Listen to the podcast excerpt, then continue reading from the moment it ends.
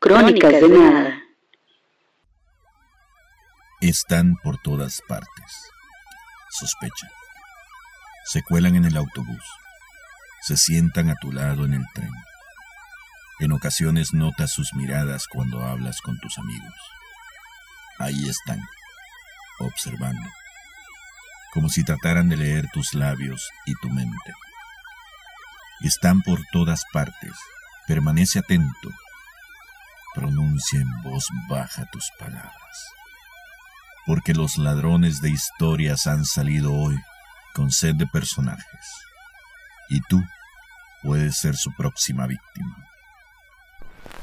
Advertencia. Algunas de estas historias son producto de la ficción. En esta ocasión, Jesús Chávez Marín nos regala la historia de Carlos, o Carlitos, epítome del hijo ingrato, quien como veremos posee las suficientes malas cualidades como para fijarse en la memoria de sus vecinos. En este, digamos, cuadro de costumbres, Chávez Marín manifiesta el folclore con el que se difunde el chisme entre la gente del barrio, aunque ese cotilleo tienda a reflejar uno que otro triste recuerdo.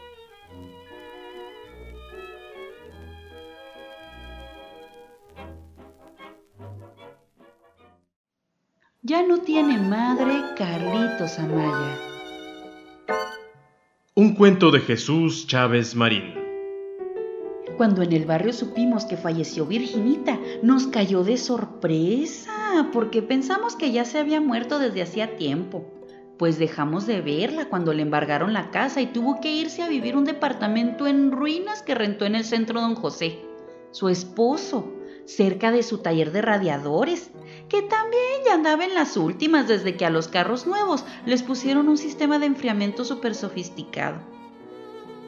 Algunas mujeres del barrio que al principio la seguían visitando nos contaban que los dos viejitos vivían casi en la miseria.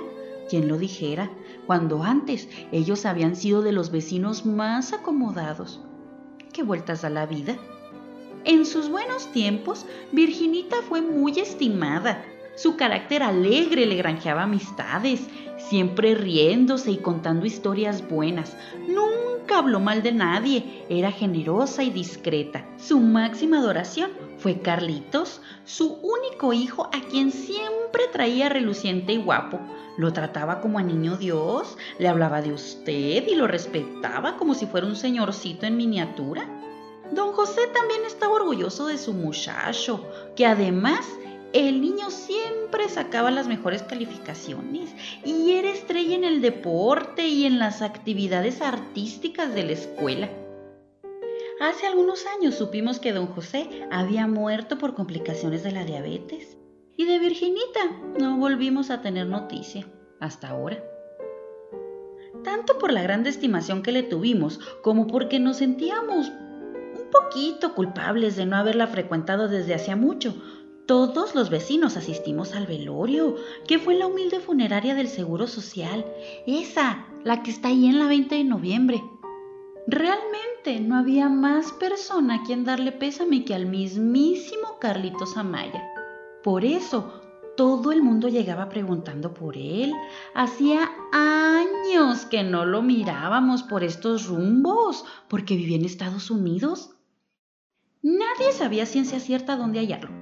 Unos decían que el vuelo se había atrasado y que estaba a punto de llegar a Chihuahua desde Chicago, a donde se había ido a vivir desde hace algunos años.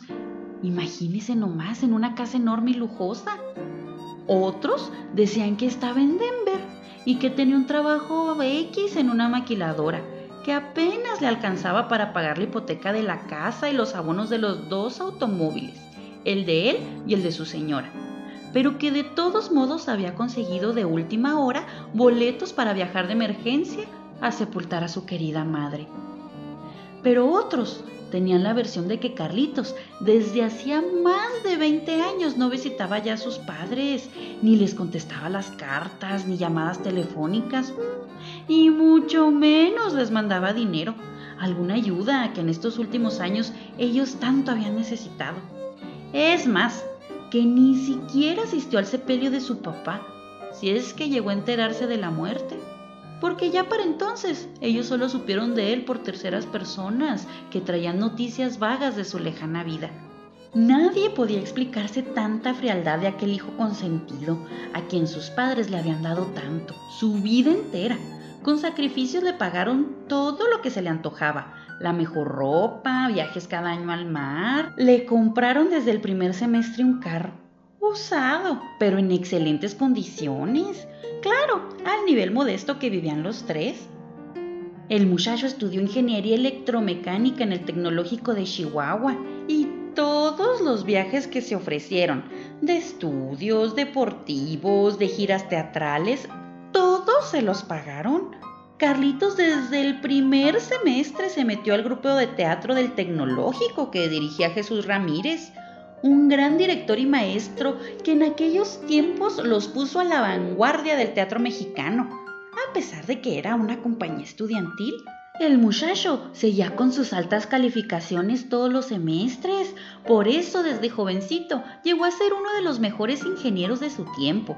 De los primeros que hubo aquí, le tocó el inicio y el pleno auge de la industria maquiladora en Chihuahua. En cuanto salió de la escuela, tuvo trabajo y muy bien pagado, por cierto. Lo que a todos nos parecía raro es que la prosperidad evidente de Carlitos no se reflejaba en la casa de sus padres, quienes al contrario parecían cada vez más fregados. Él, en cambio, a los dos meses de trabajar, consiguió crédito para un carrazo y antes del año se cambió un departamento lujoso en la colonia panamericana. Cuando le hacían preguntas insidiosas, Virginita las cubría, le cubría las espaldas al ingrato muchacho, muerta de risa. Ande, ya ve cómo son los jóvenes de hoy en día. Es cierto que casi no viene de visita, pero es que tiene tantas actividades. El trabajo, el teatro, los amigos, no, no le da tiempo para nada. Y bueno, él va a labrarse su vida. No tiene por qué ayudarnos. Ninguna obligación. Usted me entiende. Nosotros ahí la vamos pasando. Y nuestra mayor felicidad es que a él le vaya bien. Y vaya que le fue bien. Cinco años después de que salió del tecnológico, ya era ejecutivo de Motorola y ganaba un dineral. Seguía en el teatro, llegó a ser uno de los actores más reconocidos de la ciudad. Le encantaba ser admirado en escena por todos, menos por sus padres, de los que discretamente se avergonzaba. No quiso que lo acompañaran a su graduación en el tecnológico, les dijo que era mucho gasto, que no tenía caso. Jamás los invitó a sus eventos en la fábrica, ni a posadas, ni aniversarios. Es más, ni siquiera cuando le tocó recibir en ceremonias solemnes los tres premios de la industria que ganó por su brillante desempeño profesional. Nunca. A los dos señores los mantenía retirados, muy pocas veces los visitaba y siempre a disgusto y con prisa. Ese año, por cierto, los directivos de la planta lo mandaron a hacer una maestría con todo pagado a la Universidad de Nuevo México, allá en Las Cruces. Allá hizo por fin su verdadera vida. Nunca volvió a pisar suelo mexicano. Sí se olvidó del teatro, que era su querencia. Cuanti más de los padres, quienes por lo visto le importaban un comino. ¡Ay! La ingratitud andando el tal Carlitos Amaya. Todo eso lo platicaron primero en tono de secreto y luego casi a gritos en el sepelio de Virginita, al que Carlitos no llegó nunca y por lo visto jamás se enteró.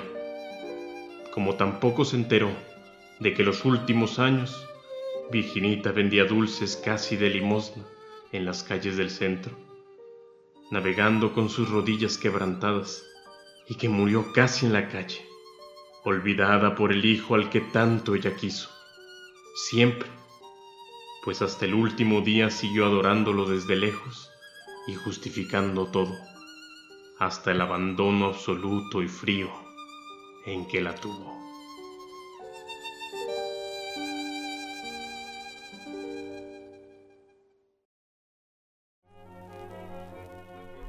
Jesús Chávez Marín nació en 1953 en la ciudad de Chihuahua.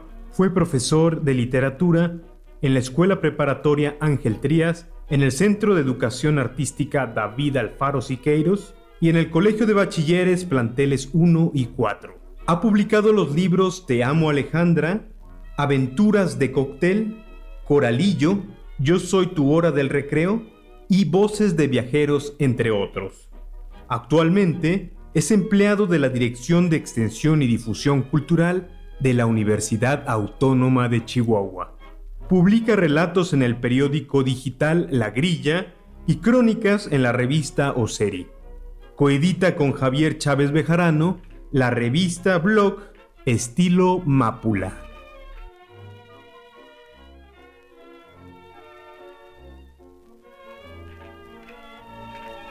Crónicas de Nada es un espacio donde el relato es el protagonista. Este podbook habla sobre personas, lugares, objetos y hechos cotidianos que sonrojan a los sucesos paranormales a los que la ficción actual nos tiene acostumbrados.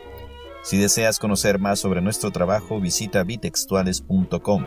Allí encontrarás más información relacionada con la escritura, la traducción y nuestras bajas pasiones. Nos haces un favor Agrega a Crónicas de Nada a tus escuchas favoritas y te regalaremos una historia con la que tal vez sonrías, a lo mejor tiembles o quizás sueltes una lágrima. Síguenos por Twitter en arroba Crónicas Nada y por Facebook en Crónicas de Nada. Gracias por escucharnos. Existimos porque escribimos sobre todo y sobre nada. En este episodio disfrutamos de música original compuesta y ejecutada por Greta y Oleg Fuentes dueto de violín y piano. Chihuahua, Chihuahua 2021. This is an Audio Dice.